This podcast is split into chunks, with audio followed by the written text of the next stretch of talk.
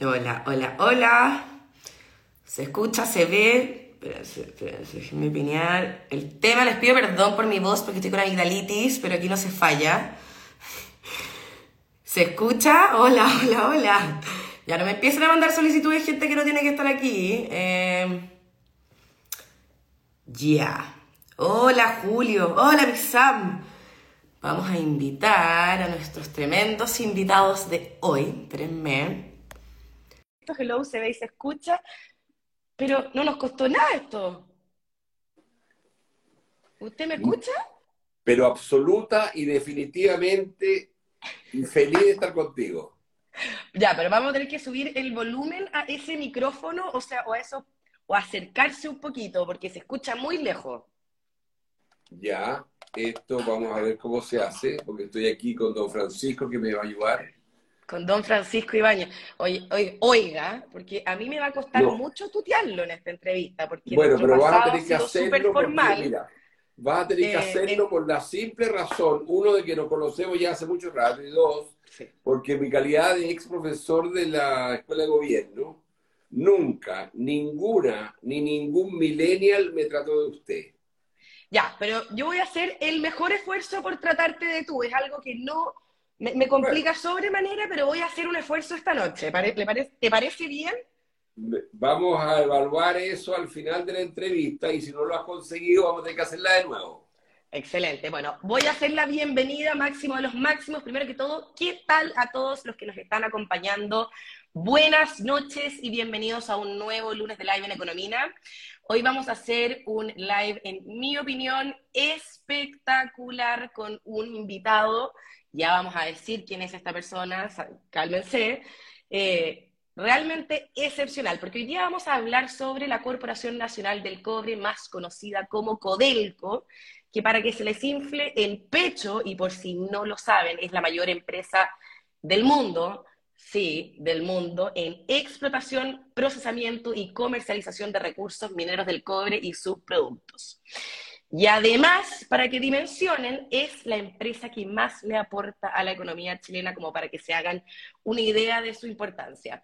Y a mí me emociona este live porque pocas veces uno tiene eh, la oportunidad de, compartir con autoridades de este nivel en espacios distendidos, eh, distintos, que buscan educar y conectar a las personas eh, con estos cargos. Así que, sin más preámbulos, le damos la bienvenida a Máximo Pacheco, presidente del directorio de Codelco. Lo pueden ubicar porque fue ministro de Energía también, entre múltiples chapas que carga durante su carrera. Buenas noches, Máximo, ¿cómo estás? Feliz, Javiera, muy buenas noches. Feliz de estar en este programa, feliz de volver a vernos y conversar, digamos, y entretenernos.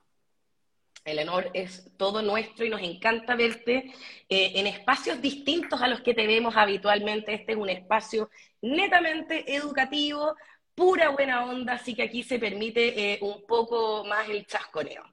Les recuerdo a quienes nos están mirando que nos pueden ir mandando sus preguntas. Yo prometo, como siempre, tratar de anotarlas todas eh, y ir respondiéndolas eh, mientras vamos conversando. Y si no las anoto, me mandan un interno y la contestamos la pregunta después del live. Partamos entonces, Máximo. Lo primero, cuéntanos un poco sobre la historia de Codelco. ¿Qué es? ¿Qué hace? Te escuchamos. Bueno, Codelco nace eh, el año 1971 con motivo de la nacionalización del cobre. Como ustedes bien recuerdan, probablemente muchos de ustedes, eh, eh, los yacimientos de la gran minería del cobre en Chile eran de propiedad extranjera. Pero por tratarse de un recurso natural estratégico, por tratarse de la importancia que tenía esto para la economía chilena y para el funcionamiento de la economía chilena, el Congreso Nacional, por la unanimidad de sus miembros, imagínense lo que significa eso, unánime, dictó una ley a través de la cual se procedió a nacionalizar todos los yacimientos de la gran minería del cobre. Y con esto se dio origen a Codelco. Codelco como empresa pasó entonces a administrar lo que en ese momento eran los yacimientos de Chuquicamata, Teniente, Andina y Salvador. que eran las cuatro grandes yacimientos de la edad minería del cobre que existían en ese momento en Chile. Eran tiempos donde muchos países del mundo procedieron a hacer ejercicios como estos, nacionalizar sus grandes recursos naturales, sus grandes empresas. Y la verdad es que si uno mira para atrás, se puede dar cuenta de que muy pocas de esas empresas lograron sobrevivir. De hecho, durante algún tiempo se decía en Chile que se iba a proceder a esta nacionalización, pero como nosotros los chilenos nunca habíamos administrado esto, porque estas empresas eran administradas a nivel directivo superior, principalmente por profesionales extranjeros, cuando se nacionalizaran, iban a pasar 90 días, 180 días, y íbamos a tener que llamar de vuelta a los ex administradores para poder administrar la empresa porque esto iba a ser un fracaso. Bueno, nada de eso sucedió. Y de hecho, esta empresa se transformó en empresa, la primera productora de cobre del mundo, cargo o, posición que ocupa desde hace 51 años. Ha sido extraordinariamente exitosa. Ha sido una empresa que, para darle solamente un número, de todos los ingresos que recibe el fisco en Chile, ingresos por concepto de impuestos, el IVA, impuesto a la renta, patente y eh, además, digamos, ingresos de otras empresas, de todo lo que el fisco de Chile ha recibido en estos 51 años, el 8% proviene de Codelco. Codelco es una empresa que le ha generado al Estado de Chile más de 142 mil millones de dólares en este periodo. Es muy difícil imaginar qué es lo que es esa cifra, pero solamente decirle que equivale a 3.700.000 viviendas sociales. Mm. Equivale a 13.700 liceos de excelencia. Equivale a 546 hospitales de alta complejidad. O sea, cualquier número que demos de lo que significa esta cantidad de que, el, que la empresa Codelco le ha significado al Estado, muestra lo gravitante que es esta empresa para el funcionamiento de la economía chilena. Hay mucha gente que sostiene que los países tienen apellido las economías tienen apellido. Se dice, ¿no es cierto?, Rusia es un país de gas y petróleo. Arabia Saudita es un país de petróleo. Bueno, de Chile en el mundo se dice Chile es cobre. Piensen ustedes que nuestra población, que son 18 millones de habitantes en un mundo de 7.600 millones de habitantes, nuestra población representa un 0,4% de la población mundial. Y sin embargo tenemos el 30% del cobre que el mundo tiene.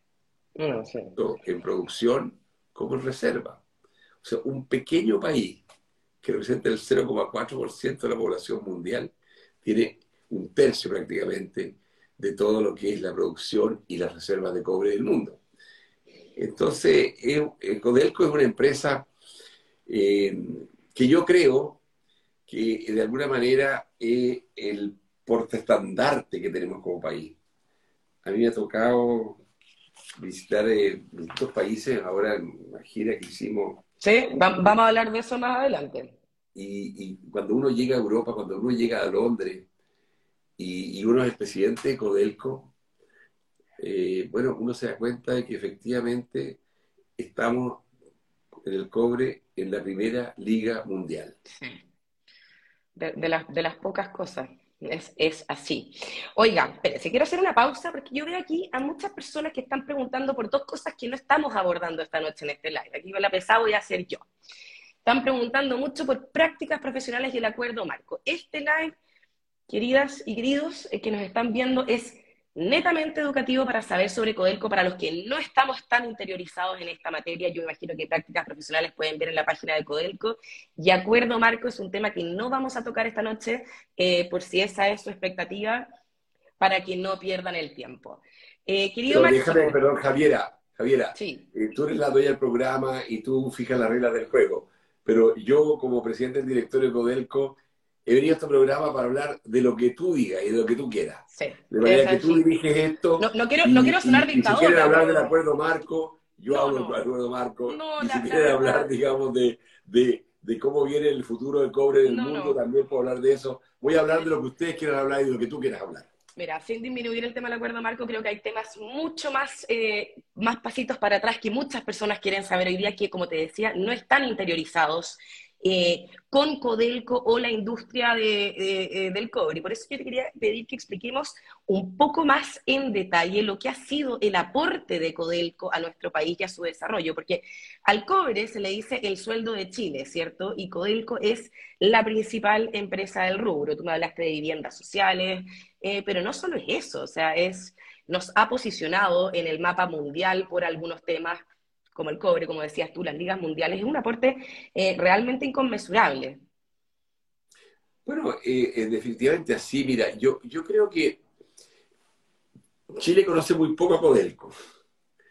En parte, tal vez por culpa nuestra, porque hemos sido poco efectivos en compartir lo que esta empresa es para el mundo y para, y para el propio país.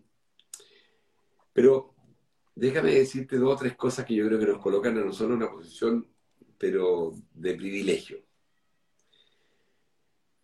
Hoy día el mundo está enfrentado a una crisis de cambio climático, una crisis de calentamiento global, que tiene en riesgo la sobrevivencia de la especie humana en el planeta. No es que esté amenazado el planeta, el planeta va a seguir existiendo. Lo que está amenazado es la sobrevivencia de la especie humana, de nosotros, los seres humanos, en el planeta, producto del cambio climático que va a generar, ¿no es cierto?, enormes impactos para la vida de los seres humanos en el planeta. ¿Y qué es lo que nosotros tenemos? Tenemos cobre. Cobre que es el conductor de electricidad por excelencia. En un momento en que el planeta necesita cerrar la era de los combustibles fósiles, era que ha durado 200 años. Los últimos 200 años el crecimiento de la economía y el funcionamiento de la economía ha dependido de los combustibles fósiles, petróleo, gas, carbón.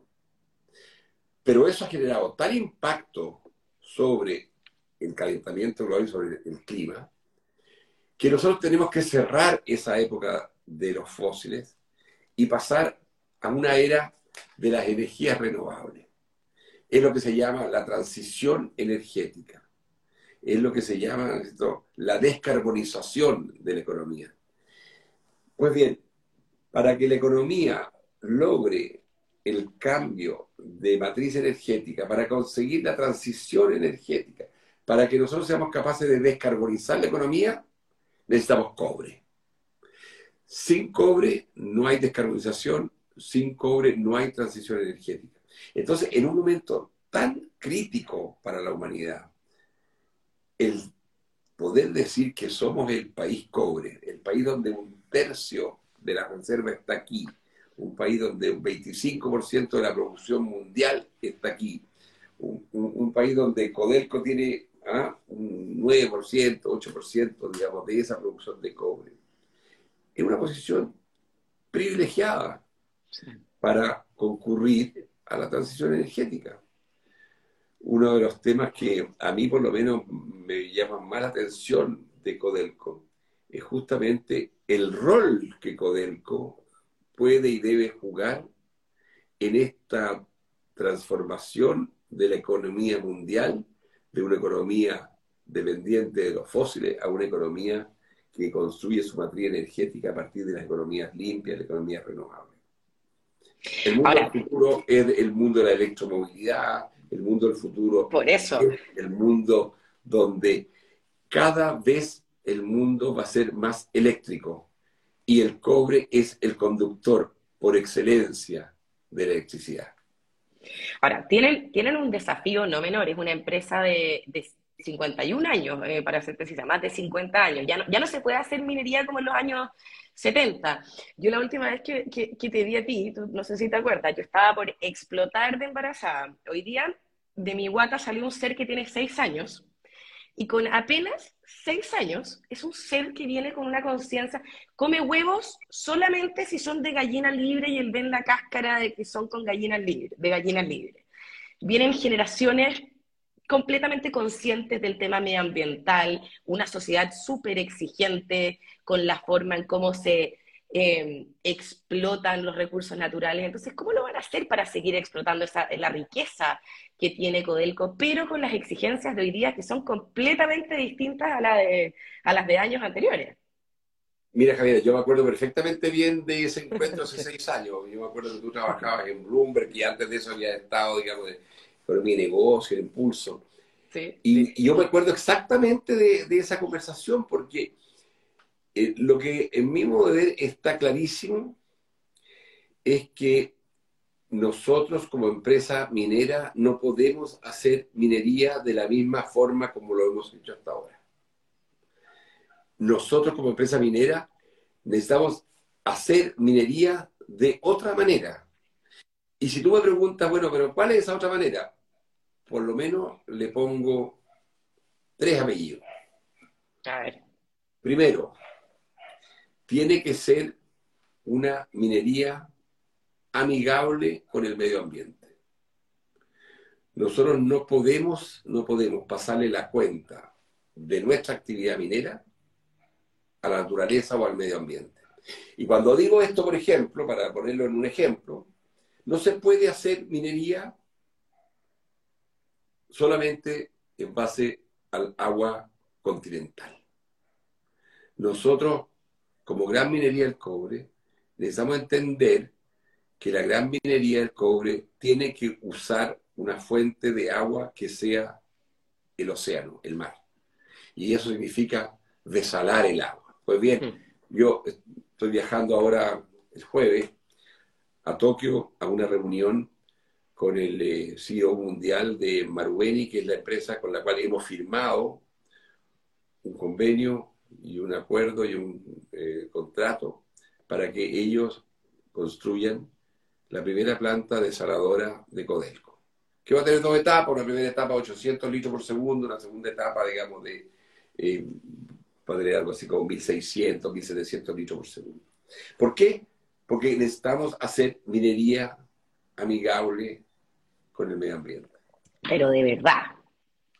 De verdad significa meterse la mano al bolsillo, aunque nos cueste inversión, aunque nos cueste más plata, digamos, bombear esa agua, subirla por 160 kilómetros, digamos, por, por cañería, hasta nuestras operaciones. Segundo elemento de eh, lo que es una nueva forma de hacer minería. Nosotros necesitamos hacer una minería amigable con nuestras comunidades. Yo creo que Codelco tiene una posición muy privilegiada en Chile, porque primero es la empresa más conocida de Chile. Segundo, es una empresa que tiene una enorme reputación por la contribución que hace al país. La gran mayoría de las chilenas y chilenos dicen Codelco es una empresa muy importante para Chile. O sea, creo que eso también es algo muy grande. Y tercero, Codelco es una empresa donde cuando uno se gradúa de las universidades y de los institutos técnicos profesionales de Chile y la encuesta Merco que se hace hace cinco años le pregunta a los graduados de la educación terciaria, ¿cuál es la empresa número uno en la cual usted prefiere trabajar? chilenas y chilenos estudiantes egresados, graduados de estas universidades y de la educación terciaria, dice, la empresa número uno en Chile para mí trabajar es Codelco. O sea, somos una empresa extraordinariamente atractiva para los jóvenes.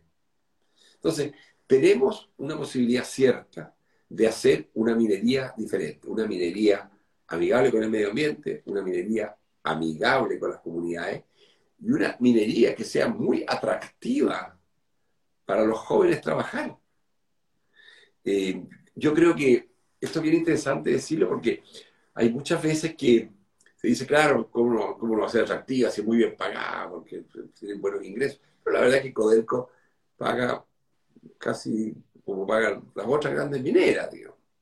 Lo que hace que Codelco sea extraordinariamente atractiva para los jóvenes es que los jóvenes saben que aquí trabajan no solamente por un cheque, aquí trabajan por un propósito. Lo que aquí se hace es algo importante, bueno para el país. Y eso a todo el mundo le importa, todo el mundo quiere trabajar, no solamente por el cheque de fin de mes, sino que trabajar para un propósito. Y entonces, estos tres elementos que yo te he señalado, en mi modo de ver, son muy importantes. ¿Cómo hacemos una minería distinta? En primer lugar, respetando al medio ambiente, responsable con el medio ambiente, una minería amigable con las comunidades y una minería que involucre a toda la gente que trabaja acá con entusiasmo y motivación en la solución de nuestros problemas. Esta empresa nosotros no la hemos construido ni la vamos a construir solamente con un equipo directivo superior, inteligente, preparado, porque al final eso no es suficiente. Para que esta empresa sea una empresa exitosa y siga posicionada como la líder mundial del cobre, necesita involucrar a todas las personas que trabajan aquí, desde el trabajador recién llegado, que está en la posición, digamos, más, más inicial de su carrera, hasta el último ejecutivo que tiene una posición importante en la, jerarquía de la empresa. Esa, esa, pega, esa pega es no menor. Esa pega es no menor porque, recuérdame porque ya estoy retirada de, estas pistas, ¿cuántas divisiones tiene Codelco y a cuántas personas se emplea para que las personas también puedan dimensionar eh, el impacto sobre las personas en Chile, que es no menor? Claro, no, no, absolutamente. O sea, Codelco tiene ocho divisiones, tiene siete yacimientos, ¿no es cierto? Tiene Chuquiamata, Raúl Tomic, Gabriel Mistral, Ministro Ale, Teniente, Andina, Salvador. Y además tiene una fundición y refinería en Ventana. Fundición que ya la Cámara de Diputados aprobó por gran mayoría, que es a, aceptar el, cese de sus operaciones y, que ahora está ese proyecto en el Senado. Pero igual la refinería de Ventana con la división de Ventana van a seguir funcionando. O sea, son ocho divisiones. Trabajan 15.000 personas de manera directa en Codelco, como empleados y trabajadores de Codelco. Pero a eso hay que agregarle 40.000 personas que son los contratistas, que son 20.000 que trabajan como colaboradores en funciones de mantención y otros, y otros 20.000 que trabajan en proyectos de inversión nuevos, en desarrollo de proyectos. Por eso que yo puedo imaginar, Javier, cuando tú decías al principio que había muchas preguntas sobre el acuerdo marco, definitivamente nosotros, tenemos, interés por ese mundo y nosotros, eh, el, acuerdo marco va, va, a incluir a todos los trabajadores de terceros que trabajan para Codelco. Aquellos que trabajan, digamos, para proyectos, aquellos que trabajan para mantención, aquellos que trabajan en las distintas funciones de colaboración a nuestros trabajadores. O sea, somos una empresa que tiene 40.000 trabajadores contratistas y 15.000 trabajadores propios, o sea, 55.000 trabajadores.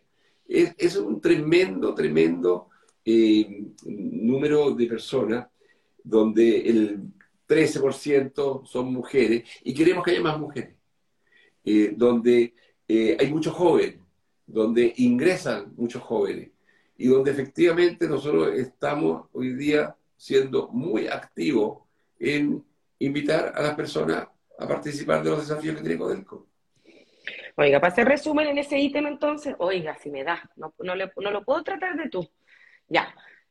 Pero yo, ya te, yo ya te señalé de que yo he sido profesor en la universidad por muchos años y no recuerdo ninguna eh, estudiante o estudiante, hombre o mujer, millennial, que me tratara de usted. Ya, estoy haciendo mi mejor esfuerzo, estoy, estoy, estoy, estoy, lo estoy intentando. Bueno, raya para la suma en este tema medioambiental porque veo que hay muchos preguntan por el tema de las enfermedades, por el tema de eh, la preocupación por el medio ambiente en las comunidades. Se podría decir, intuyo yo, por lo que hemos estado conversando, que hoy día el tema eh, de hacer una explotación minera eh, responsable y acorde a las exigencias de una sociedad que hoy día se preocupa mucho por el tema medio ambiente y por sus comunidades y por la salud, es una prioridad hoy día en Codelco. Absolutamente. Mira, eh, eh, o sea, no tenemos ninguna otra forma de hacerlo que no sea esa. Si nosotros no modificamos nuestra forma de hacer minería, nosotros no vamos a conseguir hacer minería. Es así de simple. Por lo demás, el, mundo entero se está moviendo hacia allá, digamos. Claro, porque la minería al final no requiere solamente tener yacimientos, tener reservas, digamos. La minería requiere en primer lugar tener licencia social para operar. Requiere que la sociedad le otorgue a Codelco la licencia social para hacer lo que estamos haciendo, porque entiende el valor que tiene tener cobre para la transición energética, pero también entiende que nosotros lo estamos haciendo de una manera que respeta el medio ambiente y que es amigable con las comunidades. Bien.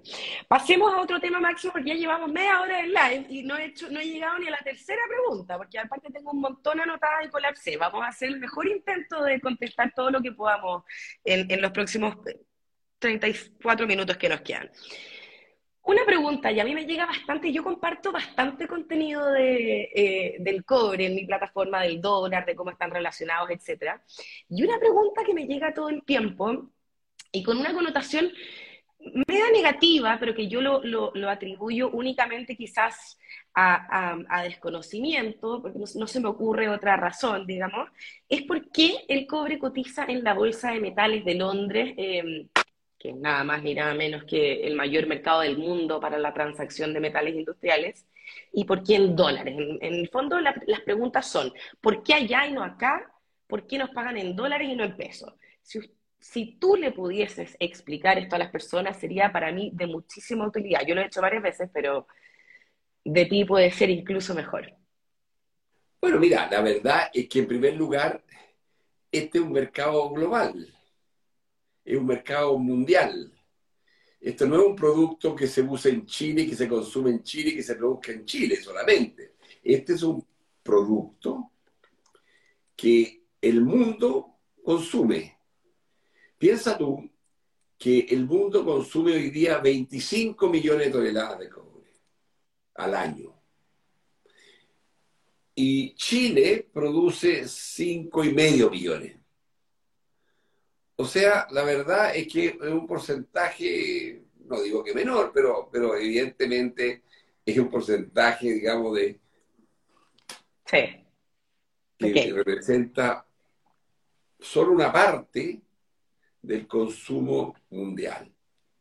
Entonces, este es un mercado mundial y que históricamente el mundo ha funcionado con los metales teniendo como sede de, intercambio y de determinación de los precios la Bolsa de Metales de Londres.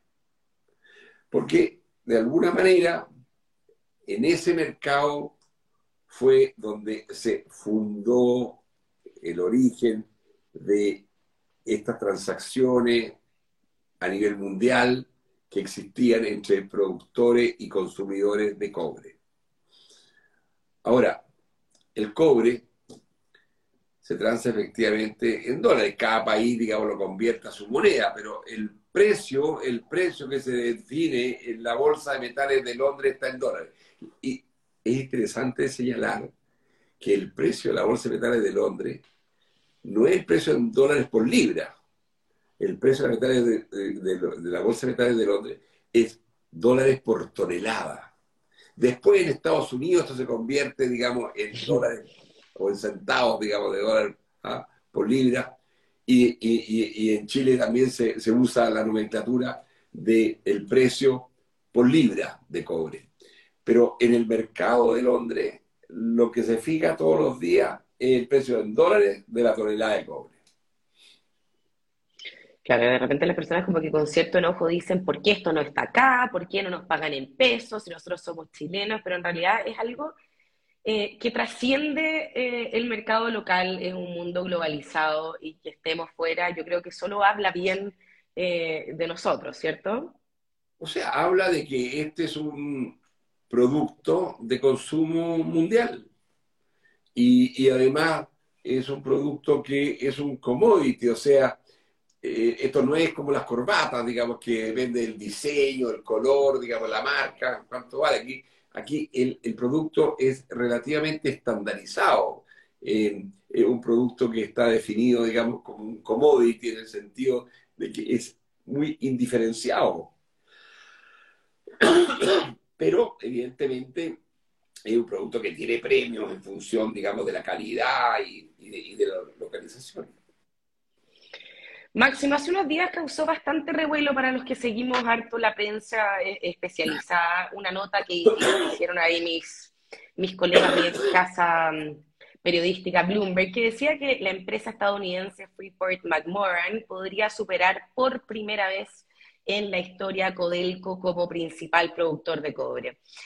¿Es así? Y si es así, ¿qué significaría esto para Chile, para los que nos están escuchando, viendo hoy día, que no están tan interiorizados con este tema?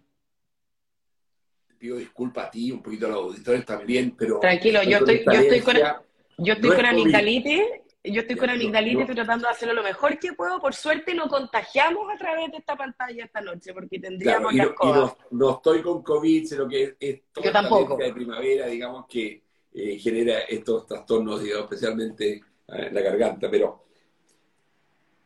nosotros hemos sido históricamente el productor número uno de cobre del mundo. Nadie en el mundo produce más cobre que Codelco como empresa. Ahora, esa condición de liderazgo, tamaño, evidentemente que no está garantizada de por vida. Nosotros tenemos que eh, disputarla y ganarla todos los días. Em, yo creo que Codelco tiene todas las condiciones para seguir siendo el líder mundial en la producción de cobre. Porque en primer lugar, esto depende mucho de las reservas. Y nosotros tenemos la mayoría reserva de cobre del mundo. Entonces, eso nos da una tremenda ventaja. Tenemos una tremenda cartera de proyectos, de inversión, que hay que desarrollar, porque esto es un recurso natural no renovable. Nosotros sabemos, por ejemplo, que de aquí al año 2030, 75% de la producción del año 2030 va a salir de proyectos nuevos. Yo trabajé en Codelco el año 90, digamos, el periodo 90-94, me recuerdo que en esa época Chuquicamata era un rajo abierto. Hoy día el rajo abierto de Chuqui, digamos, es una parte muy mínima de la producción futura, porque Chuquicamata es una, eh, mina subterránea. Salvador era una mina de, eh, subterránea y ya está llegando también la mina subterránea a su última eh, etapa, y está Salvador transformándose en una mina de rajo abierto, en abierto, rajo inca. Lo mismo sucede con Andina. La edición Andina era una mina, digamos, subterránea, hoy día está transformando en una mina de rajo abierto. Teniente, la mayor mina del mundo subterránea, tiene distintos niveles. Y, hoy día tenemos, digamos, en desarrollo nuevos niveles mina que están 100 o 200 metros más abajo que el nivel que está en operación. Para mantener, digamos. ¿Qué quiero decir con esto? Que nosotros tenemos que estar permanentemente desarrollando nuevos yacimientos, desarrollando nuevos proyectos para sostener y aumentar nuestra producción. Por lo tanto, no es que nosotros podamos aquí ¿ah? eh, dejarnos estar y decir, ¿sabe qué más? Ya somos los líderes y esto ya será así para siempre, no. Ahora, yo confío en que con nuestros yacimientos, con nuestras capacidades, con nuestros proyectos, con nuestro talento, con nuestro equipo, nosotros vamos a ser capaces de seguir manteniendo nuestra condición de líderes. Y esta noticia la leí igual que tú, y claro, evidentemente entiendo cómo hicieron ese cálculo, y espero que eso no se eh, consolide, porque creo que a nosotros nos hace bien, como empresa, ser la empresa número uno de cobre del mundo. Somos así reconocidos por el mundo. Es una condición que nos permite enormes ventajas en nuestra comercialización, en nuestra logística, en nuestros costos, pero tenemos que eso disputarlo. Pero, en, mi, opinión, en mi humilde opinión de emprendedora, ahora que yo, yo tengo mi propia empresa, qué sé yo, también es bueno que de repente a uno lo estén desafiando la competencia, que le estén pisando los talones, porque a uno también lo obliga a ser mejor, más rápido, más todo. Entonces, tampoco lo veo como, como algo malo, como que siento que siempre se le da como una cosa como negativa que te, podrían pasar. Yo creo que eso hasta uno lo activa, lo, lo, hace moverse más y mejor. Así que yo, la verdad, no lo veo como nada malo la noticia. Y, bueno, si pasa. No, y mira, oye, y, y mira, yo creo que en esto todos hacemos deporte y hacemos alguna forma de deporte. Yo no conozco a nadie que haya desarrollado su musculatura viendo a otra persona hacer pesas. Mm. ¿Ah? Si uno quiere desarrollar su musculatura, uno tiene que ¿ah? hacer pesas, digamos, y, no, no, solamente mirar cómo, cómo hacen pesas otros. Esto es lo mismo. Nosotros necesitamos sentir que estamos desafiados, sentir que estamos exigidos y saber, y saber que no podemos quedarnos, digamos, dormidos, digamos, en los laureles. Exacto, me, me, carga ese, cliché, pero es tal cual, o sea, a uno que exista la competencia lo hace ser mejor a uno y a moverse más y mejor y más fuerte. Máximo, estuviste en Europa hace unas semanas ahí por Codelco, en Suiza, Francia, Alemania, Reino Unido. ¿Cómo nos ven desde allá, siendo Chile un país tan chiquitito y que está tan lejos? Cuéntanos, ¿cómo te fue? Mira, es verdad que somos un país chico, pero también hay que decirlo con todo su nombre, ¿eh? Codelco, una empresa grande. Sí, sí. A veces uno piensa que tal vez es una empresa demasiado grande para el pequeño país que somos. ¿ah? Pero yo creo que al contrario, yo creo que somos un país chico, un país que, está eh, en cierto, eh, alejado, digamos, y, distante, digamos, de, de varias de las economías más desarrolladas. Pero yo nunca había sido presidente de Codelco. Este es mi primer cargo de presidente del directorio em, y yo he quedado sorprendido de lo que ¿Con quién? ser presidente. Ah, no. Y no, ¿No se te ocurrió eso antes de aceptar el cargo? Uno es presidente del directorio de Codelco y uno se sienta en la primera fila de la Liga Mundial de Empresas. Minera, metálica y obviamente cobre es extraordinariamente respetada nuestra empresa. Es muy admirada. Paréntesis, yo te lo digo, yo trabajé, muchos años con los gringos y para mí esto, yo viajé mucho, mucho, mucho con eh, gente de mineras de todas partes. De, Codelco era, para mí como chilena, que me tocaba estar en la misma liga que estás tú ahora, era una razón de orgullo eh, tremendo. Bueno, y mira, y eso a mí me importa compartirlo con, eh, con eh, los auditorios hoy día porque no tenemos conciencia de eso. Eh, yo creo que a nosotros nos hace bien como país sentir el orgullo de tener una empresa como Codelco. Porque es una empresa que está muy bien posicionada, muy respetada, admirada, es una empresa que ah, está en la primera fila, está en primera fila.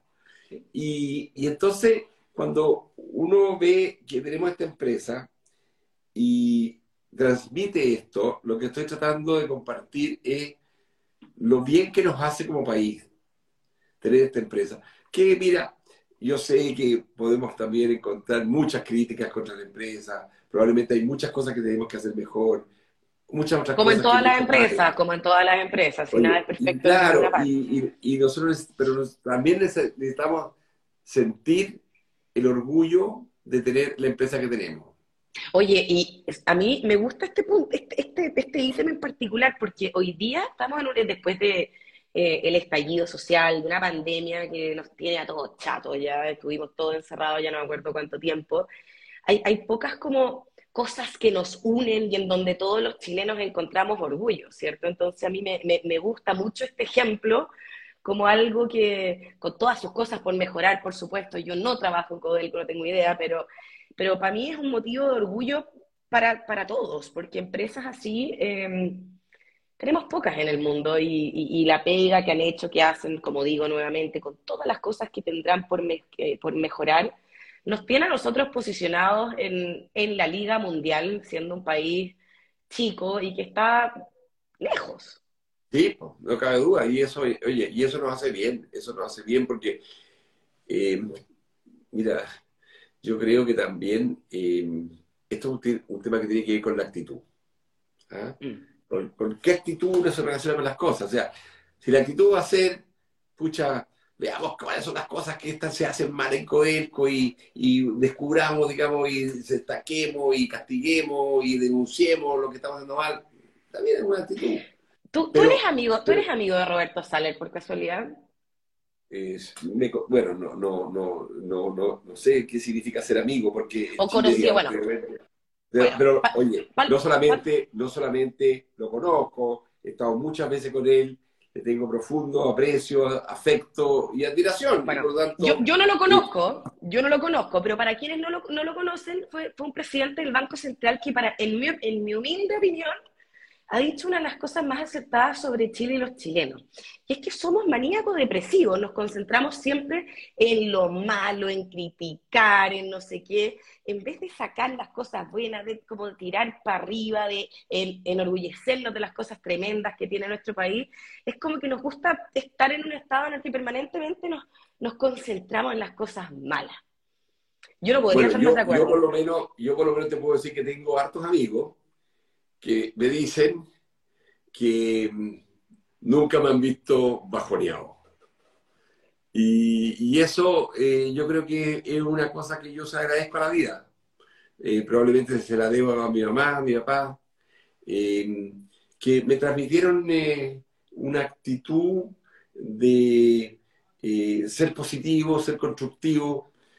Y, y ayer cuando escuchaba en el recital en el Movistar Arena a Joan Manuel Serrat, en medio de 16, 18 mil personas ahí que disfrutábamos su música, y terminaba su recital con Gracia a la vida, yo me sentí muy interpretado por eso, porque, porque yo creo que en la vida también uno tiene que saber eh, descubrir eh, cuáles son las cosas que verdaderamente importan y las cosas que realmente eh, vale la pena eh, considerar como, como importante. Yo en lo personal me despierto todas las mañanas súper entusiasmado con el trabajo que tengo, súper entusiasmado con los desafíos que tenemos en Codelco. Sé que tenemos enormes problemas, bueno, ¿para qué le digo este año? Eh, y, se, y se viene peor, y se viene peor. Claro, ha caído la producción, hemos tenido problemas, digamos, en, en, en, la mina, digamos, en el ministro Ale, hemos tenido problemas, digamos, en la Correa y en el Domo, digamos, en Chucky, hemos tenido problemas con el agua, digamos, en Teniente. Bueno, oye, hemos tenido el drama, el drama de dos accidentes fatales, uno en Chucky y otro en Salvador. Que pasa muy poco, pero, pero pasa. O sea, pero, pero sabes qué, eh, yo creo que nosotros necesitamos eh, realmente reconocer que si algo tiene de, valor esta empresa, es primero la camiseta con la cual nosotros trabajamos.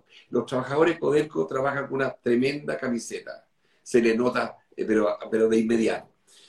Y segundo, es una empresa que en, las dificultades crece.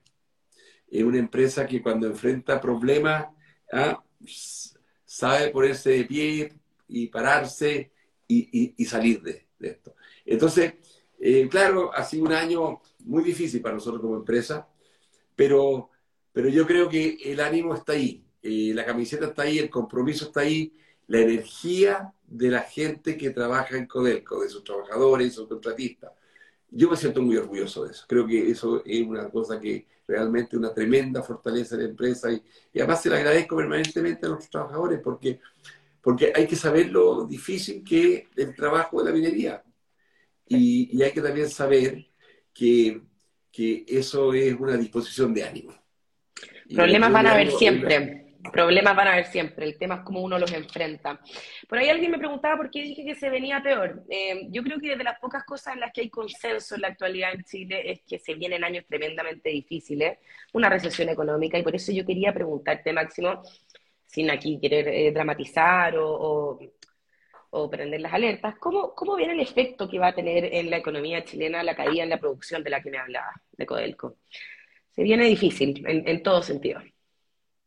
Claro, porque piensa tú que partimos esta conversación señalando lo importante que es el aporte que Codelco hace al ministro de Hacienda y a la Hacienda Pública y, a la tesorería. Para que se hagan muchas cosas. El cheque, el cheque que Codelco manda es un cheque muy importante para sostener el problema social.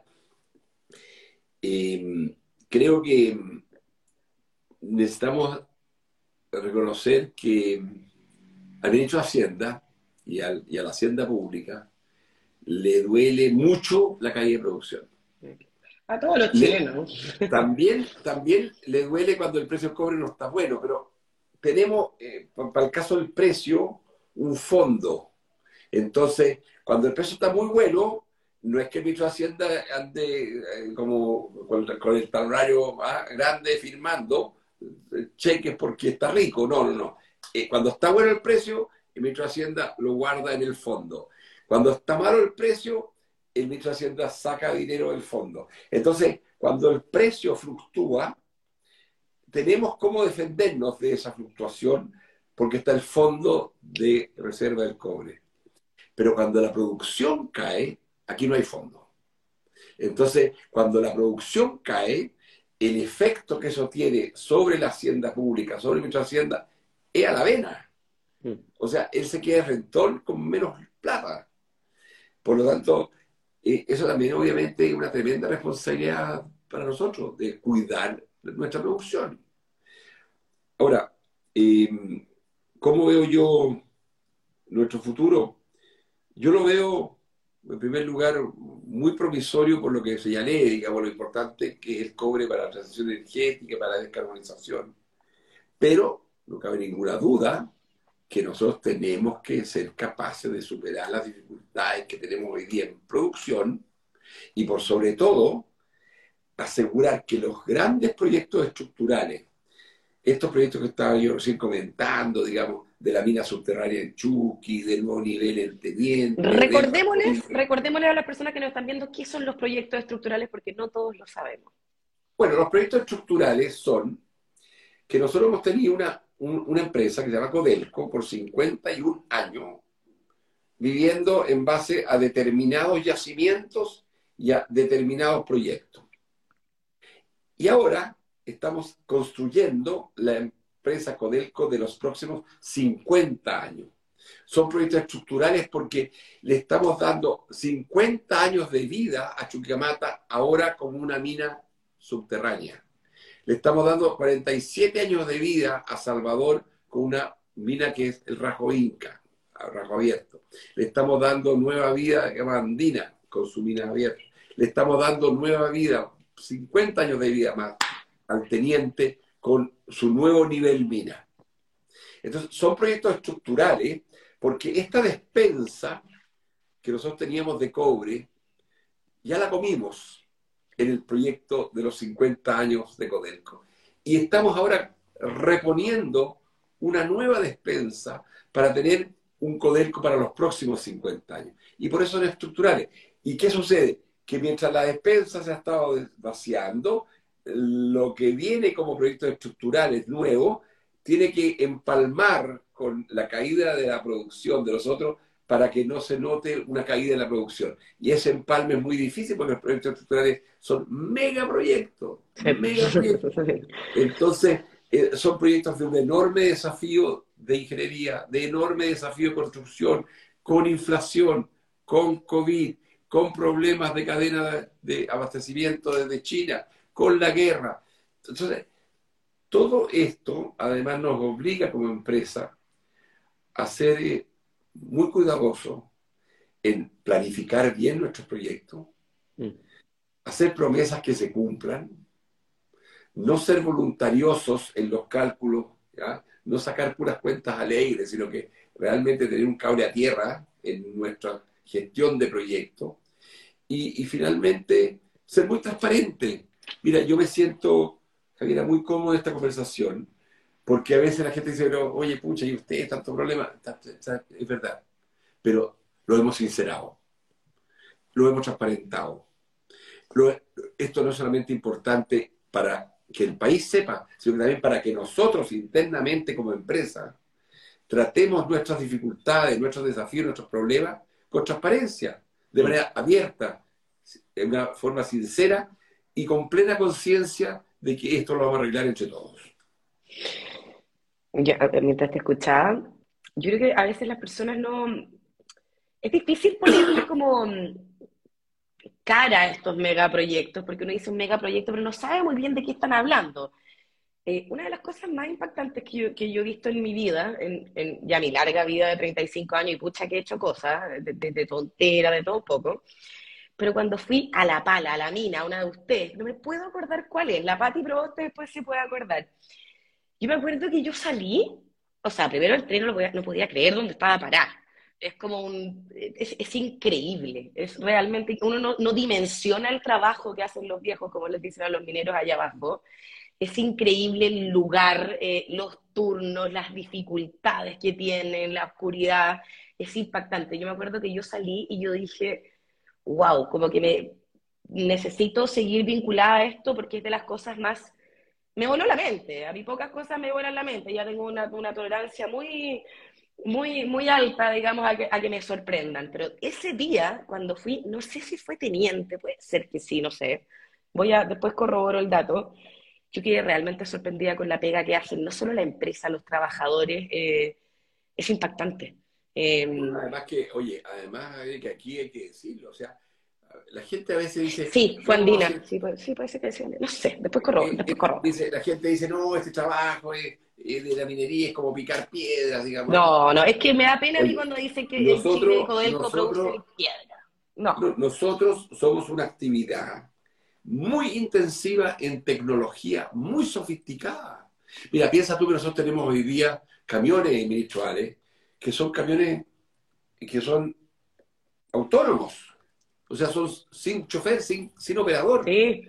Que se controlan, se controlan desde Santiago, me acuerdo. Así es, oye, y, te quiero decir más, tú hablabas recién de una pala.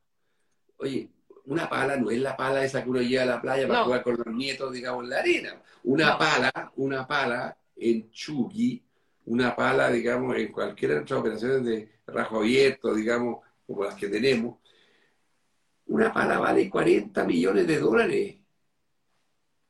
40 millones de dólares una bala.